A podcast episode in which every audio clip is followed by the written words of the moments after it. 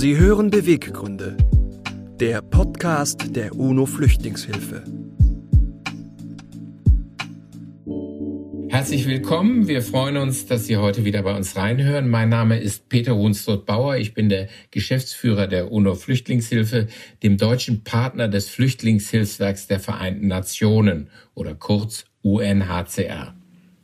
Und ich bin Svenja von Reuss. Ich bin die Social Media Redakteurin der UNO Flüchtlingshilfe und gemeinsam begleiten wir Sie heute durch unseren Podcast Beweggründe. In unserem Podcast sprechen wir mit unseren Gästen über Flucht, Fluchtursachen und Fluchtschicksale. Das werden leider von Jahr zu Jahr mehr. Aktuell sind weltweit mehr als 80 Millionen Menschen auf der Flucht. Das ist eine unfassbar große Zahl. Darüber und über das Ankommen in Deutschland wollen wir heute mit unserem Gast Lena Gorelik sprechen. Herzlich willkommen, Frau Gorelik. Vielen Dank für die Einladung. Auch von mir ein ganz herzliches Willkommen. Bevor wir gleich mit Ihnen ins Gespräch starten, würde ich Sie einmal kurz unseren HörerInnen vorstellen. Sie wurden 1981 im heutigen St. Petersburg geboren und sind dann, als sie elf Jahre alt waren, mit ihrer russisch-jüdischen Familie als sogenannte Kontingentflüchtlinge nach Deutschland gekommen. Nach der Schule waren sie dann an der Deutschen Journalistenschule in München und haben auch danach Osteuropa-Studien studiert. Heute sind sie vielfach ausgezeichnete Autorin. Sie schreiben neben Büchern auch viele Kolumnen und Essays. Und ihr nächstes Buch, Wer wir sind, erscheint diesen Mai. Ein autobiografischer Roman, über den wir hoffentlich heute auch noch ein bisschen sprechen. Möchten Sie dazu noch was ergänzen? Habe ich was Relevantes vergessen? Nein, ich glaube, es ist alles gesagt. Wunderbar. Bei uns geht es ja um das Ankommen in Deutschland, aber bevor ein Ankommen stattfinden kann, muss man ja aufbrechen und deswegen möchten wir mit Ihnen in die Zeit zurückgehen und meine Kollegin hat ja ihr Buch schon angesprochen, vielleicht finden wir da gleich eine Brücke in die Zeit zurück vor der Flucht nach Deutschland. Warum mussten Sie und Ihre Familie damals Ihre Heimat verlassen und wie war damals die Situation vor Ort für Sie? Meine Familie ist jüdisch und damals, als die Sowjetunion zusammenbrach, waren die Menschen einfach sehr verunsichert und alles, was man kannte, war dabei zu verschwinden. Und neue Strukturen politischer, wirtschaftlicher Art etablierten sich und in dieser Unsicherheit stieg der Antisemitismus extrem an. Und deswegen sahen sich meine Eltern, ja, waren so der Unsicherheit ausgesetzt und hatten das Gefühl, dass das alles oder die Befürchtung, dass das alles noch schlimmer werden würde und beschlossen deshalb Russland dann schon nicht mehr die Sowjetunion zu verlassen. Sie sind heute ja selbst Mutter. Können Sie sich in die Situation Ihrer Eltern von damals reinversetzen? Ist sowas möglich? Es ist interessant, dass Sie das fragen, weil ich tatsächlich, seit ich Mutter bin, mir öfter, also ich habe sozusagen diese ganze Migrationsgeschichte immer aus der eigenen Warte gesehen ne? und war mir immer sehr bewusst dessen, was hat das mit mir gemacht, wie habe ich mich gefühlt, was habe ich verloren, wie ging es mir und habe relativ wenig, ehrlich gesagt, vielleicht peinlicherweise, darüber nachgedacht, wie es meinen Eltern damit ging und habe jetzt beim Schreiben von Wer wir sind tatsächlich eigentlich hauptsächlich über meine Eltern nachgedacht und habe drüber nachgedacht, wie es für sie gewesen sein muss. Einer meiner Söhne ist elf Jahre alt. Ich war elf Jahre alt, als ich nach Deutschland kam. Also immer, ich kann das sozusagen abgleichen, ja. Also wie fühlen sich die Dinge für mich an? Auch wenn ich ihn mir anschaue, der ja in einer sehr gefestigten Gesellschaft hinzu kam ja damals zum Antisemitismus, war es ja einfach so, dass die wirtschaftlichen Strukturen in Russland nicht mehr funktionieren. Das heißt, wir hatten teilweise wirklich einfach nicht genug zu essen. Und ich versuche mir das immer vorzustellen, wie das ist, wenn man dem Kind eben, also wenn ich mir vorstelle, nachher klingelt es an der Tür und zwei Kinder kommen rein und sagen, wir haben Hunger und dann sag ich, dann holt euch was in der Küche, ja. Und wenn ich ganz nett bin, dann habe ich vorher noch einen Kuchen gekauft. So und dass meine Eltern einfach sagen mussten, irgendwie mehr gibt's nicht, weil wir nicht mehr haben. Also das sind tatsächlich Fragen, mit denen ich mich erst jetzt beim Schreiben auseinandergesetzt habe. Und das war die Situation der Eltern und sie haben sich sicherlich auch ganz besonders mit der eigenen, der Elfjährigen auseinandergesetzt, die bestimmte Dinge verlassen musste, die ihre Heimat verlassen musste, aber eben auch ihr liebgewordene Dinge verlassen musste. Wie war das für das elfjährige Kind? Also es hat sich, glaube ich, sehr gewandelt. Als wir noch dort vor Ort waren, war für mich die Ausreise einfach ein großes Abenteuer. Also es war irgendwie toll. Also angefangen davon irgendwie, wir fahren zwei Nächte mit dem Nachtzug, ja.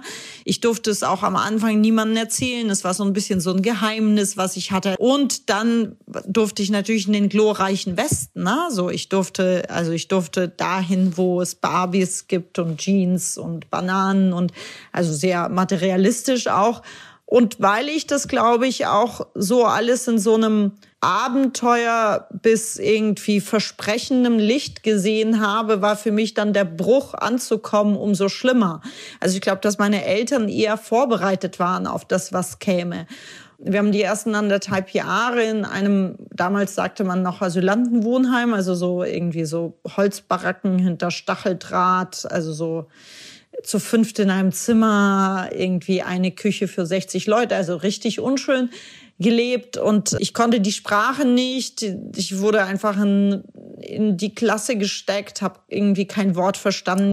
Weiß noch irgendwie, ich konnte Mathe dann klar an den Zahlen erkennen und Musik war recht eindeutig und alles andere war irgendwie ein großes Kauderwelsch. Ja, also ob das jetzt Erdkunde war oder Religion, kann ich bis heute nicht sagen diese ganzen westlichen Versprechen, das meiste konnten sich meine Eltern nicht leisten. Also es ist jetzt nicht so, als wäre ich mit Barbies dann überhäuft worden.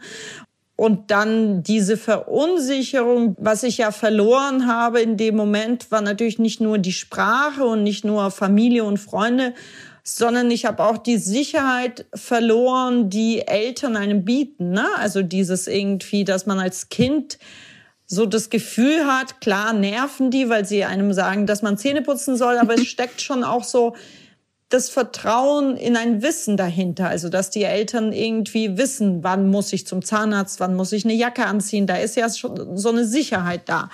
Und die habe ich dann komplett verloren, weil ich einfach relativ schnell merkte, dass meine Eltern selbst vollkommen verunsichert waren, dass ich auch schneller die Sprache gelernt habe als sie. Also es hat sich, es gab so ein, Rollenverlust. Ich habe mich ziemlich alleine gefühlt. Und zwar nicht nur im Sinne von, ich habe keine Freunde und ich habe keine Sprache, sondern auch, also meine Eltern haben versucht, das so gut zu machen wie möglich, aber sie waren ihrer Elternrolle einfach in dem Moment nicht mehr gewachsen. Sie sind ja gerade schon ganz tief ins Ankommen, die erste Zeit zumindest eingestiegen. Oder Sie haben ja auch gerade schon viele Herausforderungen angesprochen, vor denen Sie damals einfach standen. Gab es denn auch Hilfe? Haben Sie gerade in der ersten Zeit in Deutschland Hilfe, Unterstützung erhalten, an die Sie sich erinnern können? Ja, also was es noch nicht so richtig gab, sind, glaube ich, Strukturen, die es jetzt einfach mittlerweile gibt mit Beratungsstellen etc. Das gab es damals nicht oder zumindest kaum oder, oder wir wussten nichts davon. Was es gab, waren so einzelne Menschen, die irgendwie in das, das war ja auch so ein bisschen die Zeit der Lichterketten nach Mölln, ne, so genau. Und dann gab es einige engagierte Menschen, die ins Wohnheim kamen. Also dadurch habe ich Unterstützung erfahren. Also eher dann durch, es sind dann einzelne Personen, die hängen geblieben sind. Ich kam quasi im Mai und ging dann, weiß ich nicht, zwei Monate bis zu den Sommerferien in die Schule und dann musste ich die Klasse natürlich wiederholen, weil ich nichts verstanden habe. Quasi der zweite Klassenlehrer, den ich hatte, der hat es ganz großartig gemacht mit mir, ja, und hatte so eine Art, mir auf Augenhöhe zu begegnen. Ja, also es war nicht so, da ist das arme Flüchtlingsmädchen, dem müssen wir mal helfen, sondern es war so, es war eine Art, mich ernst zu nehmen, die mir ganz viel geholfen hat. Also an solche, an so einzelne Personen erinnere ich mich, weniger an strukturelle Hilfe. In der damaligen Zeit gab es ja nicht nur die Lichterketten und die Anschläge, es gab auch ganz deutlich die gesellschaftliche Debatte um Willkommenskultur und die Bilder über Willkommenskultur. Und das, was wir als UNO-Flüchtlingshilfe tun, nämlich den UNHCR gemeinsam mit unseren Unterstützerinnen zu helfen, das tun wir natürlich auch in Deutschland, indem wir Initiativen unterstützen. Und für die ist, glaube ich, das, was Sie gerade berichtet haben, so eine warme Motivation, weil genau das tun zum Glück ja heute. Wir reden nicht mehr viel und lesen nicht mehr viel über Willkommenskultur, aber es gibt eben noch unheimlich viele sehr, sehr engagierte Initiativen, die genau in diese Richtung gehen. Was würden Sie denn heute Ihrem elfjährigen Sohn sagen, wenn Sie ihm berichten, wie das damals für Sie war, dass man einzelne Menschen hat und das Glück hat, so jemanden zu finden wie den Klassenlehrer dann oder den Mathematiklehrer, der sich ganz besonders um jemanden bemüht und zwar auf Augenhöhe? Also ich glaube, ich würde genau das betonen, dieses auf Augenhöhe. Also ich glaube, dass man sozusagen als Kind oder vielleicht als jemand, der die Sprache nicht beherrscht, ich weiß gar nicht, ob das eine kindliche Wahrnehmung ist, sehr genau spürt, wie die Menschen einem begegnen. Also ich weiß noch, dass ich sehr genau wusste, sozusagen mit welcher Haltung die Menschen ins Wohnheim kommen, ja. Also es gibt so eine Haltung von jetzt gehe ich mal hin und helfe mal den Flüchtlingen und dann kann ich nachher beim Kaffee erzählen, dass ich Flüchtlingen geholfen habe. Ist eine ganz andere Haltung und ich weiß noch, es gab Menschen, die wenn sie kamen, dann haben wir uns versteckt, weil wir das Gefühl hatten, also wir konnten das nicht so in Worte fassen, ja, aber wir hatten das Gefühl, sie streichen uns dann mit so einer Art über die Köpfe, die so dass wir es nicht wollten. Wir haben das natürlich nicht so in Worte gefasst, aber wir haben gesagt, oh, jetzt kommt XY, komm, wir hauen ab, ja, und dann haben wir uns versteckt. Und bei anderen Menschen haben wir uns unglaublich gefreut, die zu sehen. Jetzt erscheint mein Roman und dann kriege ich ja immer so vom Verlag, weiß ich nicht, 20 Exemplare. Und es gibt immer noch Menschen quasi aus der damaligen Zeit, denen ich das Buch sofort schicken werde, die, denen ich auch die anderen Bücher alle geschickt habe, ja, die sozusagen auf der ersten Liste stehen. Das waren interessanterweise meist Menschen, die das irgendwie ja, wo ich das Gefühl hatte, das ist jetzt da ist kein wohlüberlegter Prozess dahinter. Das ist jetzt einfach nur so, hey, ich habe gesehen, da ist ein Wohnheim, da gehe ich mal hin. Ich kann das nicht empirisch nachweisen, aber das, das wäre so mein Gefühl. Und ich würde, ich würde, glaube ich, meinem Sohn sagen, dass eben jeder Mensch zählt. Also quasi jeder Mensch, der einem so begegnet, zählt. Also ich, ich wäre nicht hier ohne diese Menschen. Ich wäre das einfach nicht. Schlusspunkt aus. Sie haben ja oder vorher auch schon die Lichterketten erwähnt. Diese Lichterketten gab es damals ja leider äh, aus mhm. Gründen auch. Damals wurden Mordanschläge auf Flüchtlingsunterkünfte und von Migranten bewohnten Häuser verübt. Haben Sie Erinnerungen an diese Zeit oder an die eventuelle Debatte oder Atmosphäre, in der man damals gelebt hat? Also ich erinnere mich tatsächlich nicht an die Vorfälle an sich, weil ich ja auch noch nicht, also wir hatten weder einen Fernseher noch konnten wir Zeitung lesen. Ne? Also ich habe, glaube ich, relativ wenig von dem mitbekommen, was so also sowieso war ich eben elf. Ich weiß gar nicht, ob meine Eltern das so mitbekommen haben. Aber wir waren mal bei so einer Lichterkette dabei. Das weiß ich noch. Und da weiß ich noch, dass es so, ich habe das alles nicht so richtig gut verstanden, warum, warum wir überhaupt da waren. Aber ich weiß noch, dass meine Mutter also wahnsinnig gerührt weinen musste und dann irgendwie auf dem Nachhauseweg gesagt hat, wir sind irgendwie ziemlich lange gelaufen, weil wir damals alle Strecken gelaufen sind. Und ich weiß noch, dass sie immer wiederholt hat, es war irgendwie richtig, nach Deutschland zu kommen, wenn es hier Menschen gibt, die solche Lichterketten machen. So, also ich weiß noch, dass es für sie irgendwie ein Riesending war. Und das nimmt man als Kind alles so auf. Ne? Also ich habe das dann, wenn es Mama sagt, dann wird schon stimmen, ja und übertragen auf die heutige Zeit, wo wir antisemitische Vorfälle hier haben, die vielleicht jetzt in der Öffentlichkeit stärker hervortreten, durch die sozialen Medien noch äh, deutlicher befeuert werden, aber die es hier ja auch schon äh, nicht erst seit vorgestern schon sehr lange, erst in Westdeutschland und jetzt in, in Deutschland gegeben hat. Ist das ein Gefühl, das war ja ein wichtiger Grund für Ihre Eltern, die Heimat zu verlassen, ist das ein Gefühl, was besonders besorgt macht dann, jetzt hier in München das zu erfahren und äh, zu erleben? Na, mich besorgt, also natürlich besorgt mich der Antisemitismus, mich besorgt aber eher dieser Gesamtrechtsruck. Also mich besorgt, also mich, mich hat der Anti-Islamismus in den letzten Jahren auch nicht weniger besorgt. Also mich, mich besorgt, dass wir eine ja, rechtsradikale Partei im Bundestag sitzen haben, mich besorgt, dass äh, Vertreter dieser Partei in abendlichen Polit-Talkshows sitzt. Mich besorgen diese ganzen Demonstrationen, mich besorgt Pegida und Querdenker. Also mich besorgt der Antisemitismus nicht mehr als, das ist ja nur eine Ausartung quasi dieser Tendenzen, mhm. die ja auch nicht nur in Deutschland zu beobachten sind.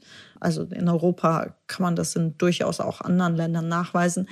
Und das besorgt mich. Also mich besorgt, dass das auch zu so einer Normalität wird. Ne? Also dass es irgendwie, also ich habe das jetzt gedacht bei diesen, jetzt bei den Sonntagsumfragen der letzten Wochen, wo die AfD ja doch irgendwie ziemlich nah an der FDP dran ist, so.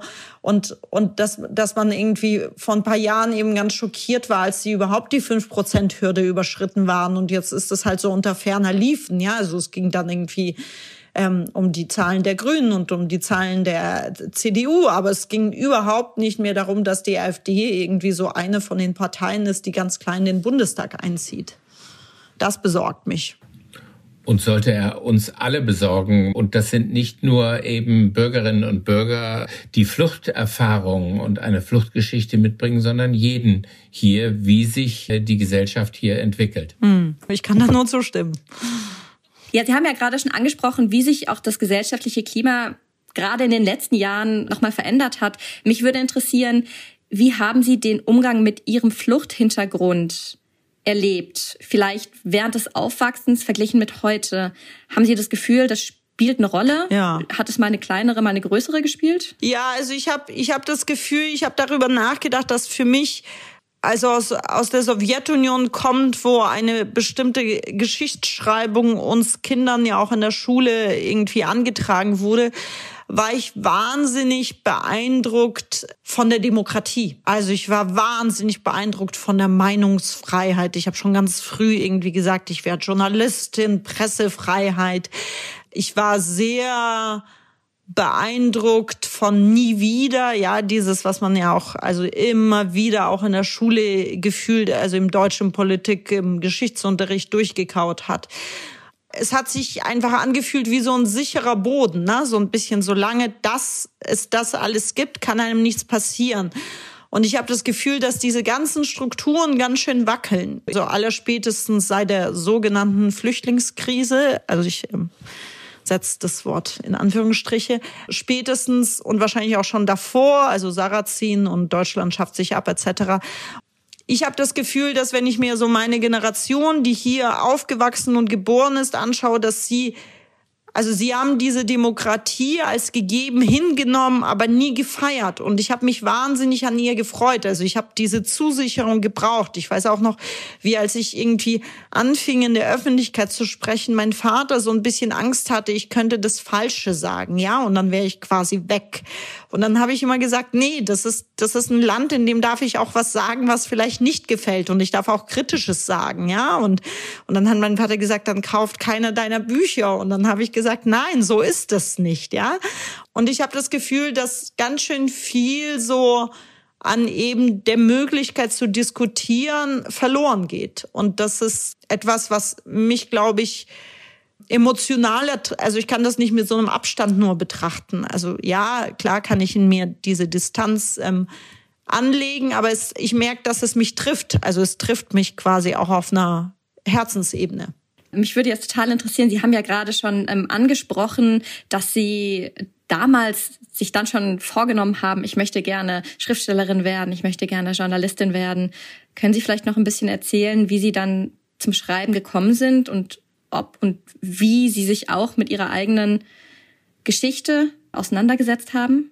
Ich habe also ich habe schon immer geschrieben. Ich habe als Kind schon Geschichten erfunden und geschrieben, auch sehr viel einfach erfunden und sehr viel gelogen als Kind und aber auch eben Geschichten geschrieben und habe dann ich habe quasi mit Schreiben Deutsch gelernt. Also ich hatte diesen, ich habe immer wahnsinnig viel gelesen und habe dann, als ich in Deutschland war, die Bücher, die ich quasi auswendig kannte auf Russisch, habe ich dann auf Deutsch gelesen. Hauptsächlich Astrid Lindgren und Erich Kästner war das. Und hatte dann diesen großartigen eben Grundschullehrer, der einfach gefragt hat, was machst du gerne? Und dann habe ich gesagt, lesen. Und dann hat er gesagt, dann schreib doch mal. Ja, Also ich habe quasi schreibenden Deutsch gelernt und habe dann immer weitergeschrieben und habe dann irgendwie halt der klassische Weg, irgendwie Schülerzeitung, dann irgendwelche Schülerzeitungswettbewerbe, Lokalzeitungen etc. Und dann, also es war für mich irgendwie klar, ich will schreiben. Und ich weiß auch noch, dass ich dann eben, also so beim Thema Pressefreiheit, dass ich dann eben in dieser Schülerzeitung, deren Chefredakteurin ich dann war, ich dann durchaus auch kritische Dinge geschrieben habe, so was die Schule angeht. Und dann eben so so ein Freiheitsgefühl dadurch verspürte zu sagen, ich darf das, ja. Das heißt nicht, dass ich in Mathe eine schlechte Note kriege. Das heißt nur, dass ich irgendwie Kritik ausübe. Und habe dann an der Journalistenschule in München studiert, an der Deutschen Journalistenschule und habe parallel dazu angefangen, den ersten Roman zu schreiben weil ich einfach gemerkt habe, dass ich irgendwie mehr will als nur das Journal. Also ich wollte einfach literarisch schreiben und habe dann über das Offensichtliche geschrieben, was mich irgendwie beschäftigt hat, nämlich diese Herkunft. Und der erste Roman, Meine weißen Nächte, handelte dann, also in versteckter Romanform, ne, mit irgendwie Figuren, die anders heißen, etc., ähm, handelte in gewisser Weise auch von, von, von der, vom Thema Migration und war sehr humorvoll und ich bin jetzt an dem Punkt gewesen vor, ich weiß nicht, wann ich angefangen habe, an wer wir sind zu schreiben, vor zwei Jahren vielleicht, an einem Punkt, wo ich gedacht habe, es war mir damals auch wichtig, die Menschen irgendwie damit zum Lachen zu bringen. Ja, also es war so ein bisschen, hier ist meine Geschichte und ihr dürft drüber lachen und wenn wir zusammen drüber lachen, dann ist alles gut. Und ich habe sehr viele Fragen in den vergangenen Jahren zur Identität und Migration etc. beantwortet und hatte dann eben das Gefühl, ich beantworte immer nur Fragen. Also ich quasi, ich reagiere auf andere. Es ist nicht meine Auseinandersetzung. Und der neueste Roman ist jetzt eben meine eigene Auseinandersetzung und nicht, weil ich gefragt worden bin. Ich finde, wir haben ja immer wieder jetzt gehört, dass es auch darauf ankommt, wenn wir übers Ankommen sprechen und sich entwickeln dann hier, dass man die richtigen Menschen hat und trifft, auf die man trifft, wie beispielsweise der Grundschullehrer, der den Impuls gibt und einen äh, auf Augenhöhe unterstützt ja, das finde ich. Es kommt auf das Umfeld an und wie die Menschen in der Gesellschaft reagieren und was sie tun. Und ich möchte zwei Sätze aus einem wunderbaren Beitrag von Ihnen bei Zeit Online, ein Türsteher für Worte, zitieren, wo Sie sagen, erst einmal richtig Deutsch lernen. Das sagt jemand, der oder die zu bestimmen hat, was richtig bedeutet, was Deutsch und wann das erstmal endet.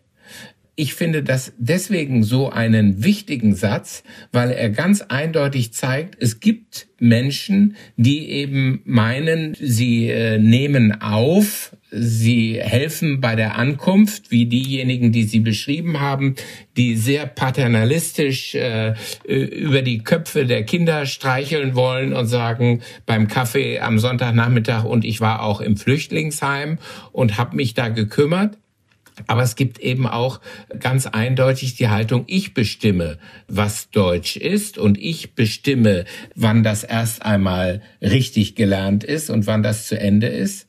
Und letztlich fällt mir dabei auf, dass viele Menschen, die auch so reagieren, wenn man deren Posts beispielsweise bei Social Media sieht, dann würde wahrscheinlich der Grundschullehrer Deutsch sagen, da kommst du aber noch mal zu mir und lernst vernünftig Deutsch schreiben. Wie ist es? Wir sind ja nicht Einzelindividuen, sondern wir sind zusammen als Gesellschaft und müssen zusammen auch dieses Ankommen von Menschen, wie ich finde, als Chance begreifen und nicht als Bedrohung, Herausforderung oder als das, wo man sagt, na ja, also ich war mal wieder da und habe die unterstützt. Ich glaube, dass die Frage einfach ist, wie begreife ich Gesellschaft? Und für mich ist Gesellschaft ein ständig sich wandelbarer Prozess. Also es ist, es ist ja nichts Abgeschlossenes, ne? Also es ist ja diese, diese sozusagen so musst du sein Forderung, die ja erstens eine unglaubliche Hierarchie aufbaut, ne? Also die so ganz klar bestimmt, hier sag ich und so ein bisschen wie ein Kind im Sandkasten, du darfst mitspielen oder du darfst nicht. Die geht aber auch davon aus, dass es so ein Status quo ist. Das ist wie dieselbe Diskussion wie mit der Sprache, ne? Irgendwie so.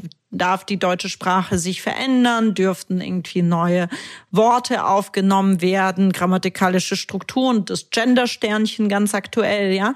Das sind ja alles irgendwie Forderungen oder Ideen, die davon ausgehen, dass es eine fertige Sprache gibt und eine fertige Gesellschaft. Und, und in dem Moment, in dem man begreift, dass Gesellschaft sich schon immer gewandelt hat und, und das sozusagen sich alles im ständigen Wandel bewegt, dann finde ich, also kann man auch die Wertung von weder irgendwie, das ist eine Herausforderung noch das ist eine Chance, sondern einfach eine Tatsache. Also es wird es, Menschen flüchten, leider müssen flüchten. Sie sagten es ja selber, 80 Millionen. Es gab aber Migrationsbewegungen, gab es schon immer. Es gab keine Zeit ohne Migrationsbewegung. Es gab nicht irgendwie feststehende Zustände. Und ich glaube, sobald man das so begreift, ist es auch nicht mehr, liegt da auch nicht mehr diese Schwere. Also die Schwere dürfen natürlich diejenigen, die flüchten müssen, mitbringen oder werden sie auch, egal was wir davon halten. Das, das ist der Flucht immanent. Aber unsere Schwere, ja, die, in dem Moment, in dem wir das als, als etwas begreifen, was dazugehört, finde ich, geht das weg. Also, so geht's mir. Ja, absolut. Äh, Gesellschaft ist immer im Wandel. Wie haben Sie denn das Ankommen empfunden? Haben Sie einen Punkt, an dem Sie sagen würden, ich bin angekommen, habe mich gut gefühlt in, in einer neuen Gesellschaft? Ist, ist das auch ein Prozess? der sich immer im Wandel befindet? Also ich glaube nicht, dass es den Punkt gab, wo ich dachte, oh, jetzt bin ich angekommen. Es gab Punkte, wo ich irgendwie realisiert habe, das waren oft sprachliche Punkte, wo ich irgendwie, also ich weiß noch, dass ich irgendwann mal so dem Schwäbischen zugehört habe und mich nicht mehr anstrengen musste, es zu verstehen. Ja, also das weiß ich noch, dass ich realisiert habe, hey, ich war jetzt gar nicht damit beschäftigt zu übersetzen. Also solche Punkte gab es, aber ansonsten also ich glaube, das ist ein Prozess, der vielleicht auch niemals zu Ende geht, was ja auch gut ist. Also es wäre ja irgendwie, also ich will da gar nicht hinkommen, wo ich sage, ach ja, mit dem Teil habe ich abgeschlossen und jetzt bin ich, also natürlich bin ich angekommen insofern, als dass ich irgendwie mich als Teil der Gesellschaft wahrnehme. Aber diese innere Abarbeitung mit dem, was ich erlebt habe, die wird ja, die wird ja immer weiter stattfinden und manchmal ist es offensichtlicher und äh, wenn ich einen Roman schreibe, der Wer wir sind heißt und davon handelt, dann kann ich davon ausgehen, dass ich mich in den nächsten Monaten eher mehr mit den Themen beschäftigen werde, vielleicht äh, eines Tages auch wieder weniger. Aber es gibt nicht den Zeitpunkt, wo ich sage, so und jetzt habe ich hier hingehört. Ich weiß noch, ich habe mich unglaublich gefreut, als ich den deutschen Pass bekommen habe. Unglaublich, aber deshalb, weil es ähm, weil es immer so doof war, wenn man irgendwie auf so Schullandheimfahrt oder so war und ich immer die Einzige war, die ein Visum braucht und es war immer peinlich, also es hatte so was Unangenehmes. Also ich glaube, ich hätte das anders gesehen, auch glaube ich, weil zumindest damals, und ich glaube, es gibt genug Studien, die das nach wie vor nachweisen, ich war auf einem Gymnasium und da war einfach der Anteil der Kinder mit Migrationshintergrund sehr gering. So, das heißt, ich war die Einzige. Es wäre wahrscheinlich einfacher für mich gewesen, wenn es noch sieben andere Kinder gegeben hätten, die auch ein Visum im Pass gehabt hätten. Also es hat ja auch was damit zu tun, zu merken, dass man nicht alleine ist. Also nicht mehr irgendwie der Fremdkörper zu sein. Und manchmal gibt's noch Tage, da fühle ich mich wie ein Fremdkörper. Aber ich hadere nicht mehr damit. Also ich kämpfe nicht mehr dagegen an, sondern ich finde es gut, dass es diese Tage gibt. Ich finde die Stolpertage gut. Und hat Heimat da einen Platz, der Begriff Heimat in so einer Überlegung, dass Ankommen ein Prozess ist, der nicht nur lange dauert, sondern der auch immer weiter in Bewegung ist? Ich mag das Wort Heimat nicht, weil es einfach so politisiert ist und weil wir ein Heimatministerium haben, mit dem ich ganz schön zu hadern habe. Ähm, deswegen mag ich den Begriff nicht. Aber ich glaube, also wenn Sie mich darauf festnageln, dann ist Heimat, also für mich ist der Begriff Heimat einfach immer mit Kindheit besetzt. Und es ist immer mit dem besetzt, was irgendwie die erste Sprache ist, in der man getröstet wurde, wenn man weinte. Und deswegen wird Heimat, glaube ich, das immer sein, wo ich herkomme. Aber ich meine damit eben nicht das Land. Also Heimat hat für mich sehr wenig mit Landesgrenzen zu tun, sondern es ist dieses Gefühl von das ist das Einschlaflied. Ja, also Heimat ist wie so ein Einschlaflied. Das ist ein schöner Vergleich. Der ist wirklich schön. Ich würde gerne noch einmal von dem sehr schönen Vergleich zu einem bisschen schwierigeren Thema vielleicht gehen. Wir haben ja vorher schon das Thema gestreift, 2015, 2016, die sogenannte Flüchtlingskrise in Europa. Da würde mich noch mal ganz speziell interessieren, wie haben Sie die Zeit erlebt mit Ihrem ganz eigenen Hintergrund? Hat das noch mal was mit Ihnen gemacht? Ja, also mich hat es unglaublich verstört, was es an Gegenbewegung, also es gab natürlich auch ganz viel Hilfe, ne? Also will ich auch gar nicht, es gab ganz viele Menschen, die ganz offen waren, aber es gab und vielleicht einfach lauter und sichtbarer und hörbarer diese einfach auch diese Welle dagegen und diese Welle der Angst und diese Welle von, oh Gott, mir könnte was weggenommen werden. Ich weiß zwar nicht was, aber es könnte passieren. Und das fand ich so laut und so erschreckend, weil, weil ich im, also hätten Sie mich vorher gefragt, wie ist denn die Stimmung in Deutschland, hätte ich das niemals, also ich habe, für mich kam das wirklich, vielleicht war ich blauäugig, aber ich hätte nicht damit gerechnet. Und mich hat es unglaublich erschreckt, wie viel da diese Angst vor dem Fremdsein, was da an Ressentiments wieder auferweckt wurde, was da auch mobilisiert wurde an Kräften und die ja so laut waren, dass wir jetzt die Auswüchse im Bundestag sehen. Also mich hat es damals unglaublich beschäftigt und es hat mich tatsächlich noch mal, also es war zum Beispiel das erste Mal, ich bin, ich weiß gar nicht was, 2015 oder 2016, aber eben im Zusammenhang mit diesen ganzen Debatten bin ich das erste Mal wieder zu diesem Flüchtlingswohnheim gefahren, in dem ich aufgewachsen bin und habe darüber geschrieben, weil ich einfach gemerkt habe, das beschäftigt mich so, auch dieses Wissen. Also ich habe hab dann auch irgendwie ehrenamtlich geholfen und habe dann auch eben die Lager gesehen, in denen die Menschen dann irgendwie untergebracht wurden. Und mich hat das natürlich ähm, ganz viel erinnert und ich hatte auch das Gefühl, irgendwie, vieles hat sich eben gar nicht verändert, wenn nicht sogar verschlechtert. Ne? Und es hat mich einfach alles so erschreckt, dass ich mich ganz intensiv damals ähm, damit auseinandergesetzt habe. Wie, wie nehmen Sie denn heute die Diskussion zu Flucht, Fluchtursachen, Flüchtlingen in Deutschland wahr? Hat sich da viel verändert? Hat sich das verschärft? wir sprachen ja schon vorhin darüber, dass wir über Willkommenskultur zwar nicht mehr so viel lesen, aber wir trotzdem wissen, dass es wahnsinnig viele Initiativen gibt, die sich da auch sehr konkret einsetzen. Ja, ich habe aber das Gefühl, und das ist schade oder traurig, ähm, dass eben viel zu viel quasi von der anderen Seite zu hören ist. Also man hört sehr wenig über diese Initiativen und den Einsatz. Und aber man hört eben sehr viel von die Flüchtlinge machen dies, also bis hin, die haben uns Corona importiert, also das ist jetzt das Neueste. Man hört die andere Seite immer lauter und das ist etwas, was natürlich auch sowohl das, das Wahrnehmungsbild in der Gesellschaft, aber auch den Diskurs sehr verfälscht. Ne? Also es ist, es ist irgendwie, es hält sich nicht die Waage, habe ich das Gefühl. Sie beschäftigen sich jetzt ja auch beruflich mit Sprache und mit Literatur. Mich würde jetzt noch einmal interessieren, wie Sie die gesellschaftliche Auseinandersetzung auch in den Medien von der sprachlichen Seite mit dem Thema Flüchtlinge wahrnehmen. Wie mhm. Sprache schafft ja auch Wirklichkeit, heißt es immer so schön. Ja. Wie haben Sie das Gefühl, wie wird über Flüchtlinge berichtet? Ja, also fangen wir mal mit dem Wort Flüchtlinge an, was ja auch schon so eine Konnotation hat. Also ich finde, ich finde, dass Geflüchtete gibt's eben viel seltener und dann finde ich, dass die Medien einfach sehr häufig bestimmte Begriffe, also so wie Flüchtlingskrise, ja, das hat sich einfach irgendwie ganz schnell etabliert und das haben alle übernommen und niemand hat diesen Begriff in Frage gestellt oder nicht niemand, das stimmt nicht, aber es wurde sehr wenig in Frage gestellt.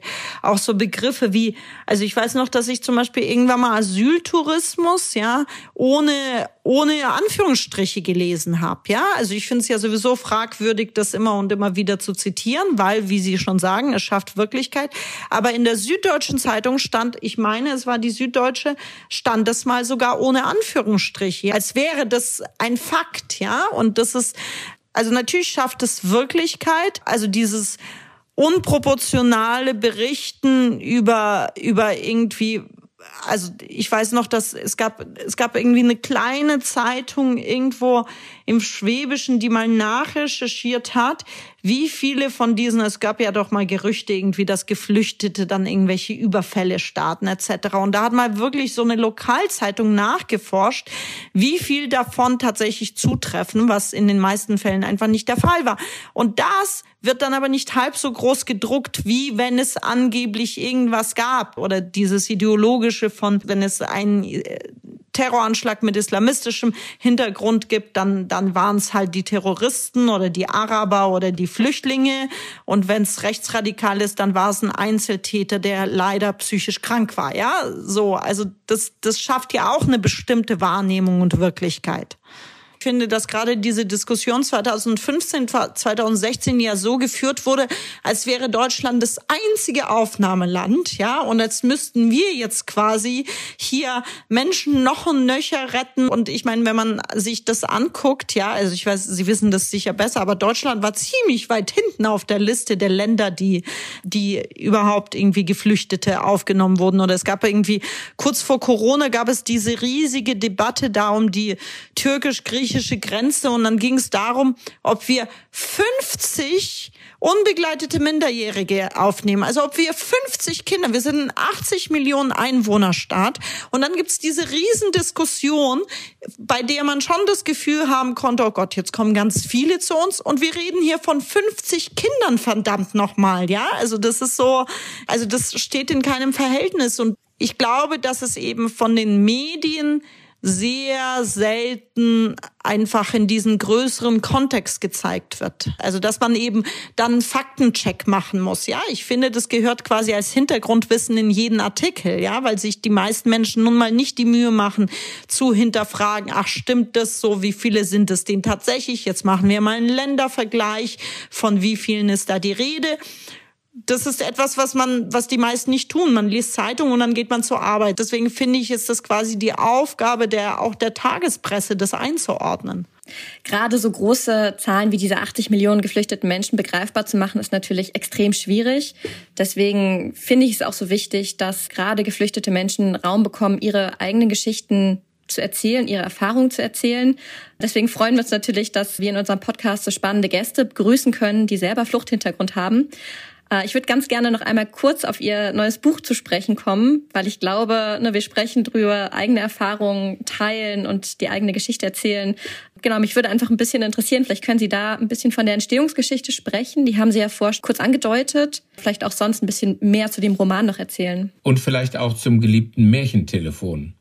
Genau, der Roman erzählt quasi die Geschichte meiner Familie es ist ein autofiktionaler Roman, der zurückgeht, also bis zu meinen Großeltern auch zurückgeht oder meine Erinnerungen an die Großeltern unter anderem eben daran, dass mein Großvater mich die Märchentelefonnummer, es gab in der Sowjetunion, konnte man so eine Nummer wählen und da wurde einem dann ein Märchen erzählt und das habe ich geliebt. Das Telefonieren war in der Sowjetunion kostenlos, aber die Märchentelefonnummer nicht und das haben meine Eltern mich nie machen lassen, nur mein Großvater, wie Großeltern eben sind und ihre Enkelkinder verwöhnen. Das war irgendwie ein ganz großes Ereignis in meinem damaligen Leben. Ich habe immer wieder über die letzten, vielleicht weiß ich nicht, fünf Jahre angefangen, über diese Erinnerung zu schreiben und habe es immer beiseite gelegt, weil ich immer das Gefühl hatte, darf ich das? Also kann ich mir das, also erstens hatte ich die Zweifel, ob das, also wie narzisstisch das Vorhaben den sei und warum sollte ich jetzt meine eigene Geschichte aufschreiben und wer soll die lesen und was maße ich mir an. Aber es gab auch ganz konkret tatsächlich die Frage, ich erzähle diese Geschichte, die nicht nur mir gehört. Also ich erzähle meine Eltern, ich erzähle meine Verwandtschaft, ich erzähle ich erzähle ganz viele Menschen und ich erzähle vielleicht auch etwas über die Gesellschaft und darf ich das? Mit dieser Frage habe ich mich wirklich, also ich habe immer wieder einen Monat geschrieben und dann vier Monate nichts. Also ich habe mich über Jahre mit dieser Frage gequält. Und irgendwann mal habe ich angefangen, genau darüber zu schreiben, über diese Zweifel. Und damit konnte ich das dann. Also sozusagen die Geschichte aufschreiben und mir dessen bewusst sein, dass das nur meine Sicht auf die Dinge oder meine Erinnerung ist und dass die sehr subjektiv und sehr lückenhaft auch ist. Es fühlt sich wahnsinnig verletzlich an, dass das Buch jetzt da irgendwo draußen unterwegs ist, ohne, ohne, ohne mein Schutzschild. Und bin gespannt, wie, wie es mir so geht, wenn es gelesen wird. Und es wird ganz sicherlich gelesen. Und ich muss sagen, das ist, glaube ich, der, äh, ein ganz wichtiger Antrieb für alle innerhalb einer Gesellschaft eben nicht über Flucht zu sprechen, sondern mit denjenigen zu sprechen und zu lesen, die selbst Fluchterfahrungen erlebt haben und was das dann eben bedeutet. Ich glaube, dass es auch eine Motivation ist für diejenigen, die wir vorhin angesprochen haben. Beispielsweise mhm. die in den Initiativen, beispielsweise der Grundschullehrer oder wer auch immer, der sich engagiert und der sich einsetzt. Das hoffe ich. Wenn, also wenn das der Fall ist, freue ich mich. Ich bin auf jeden Fall auch wahnsinnig gespannt drauf und freue mich, das Buch zu lesen. Ich glaube, das ist ein schönes Schlusswort, aber wir übergeben natürlich gerne auch das letzte Wort an Sie von unserer Seite. Einen ganz, ganz herzlichen Dank. Ja, ich danke Ihnen auch für die Einladung und für die spannenden Fragen und finde das ganz toll, was Sie da an Arbeit leisten. Ganz herzlichen Dank. Dankeschön.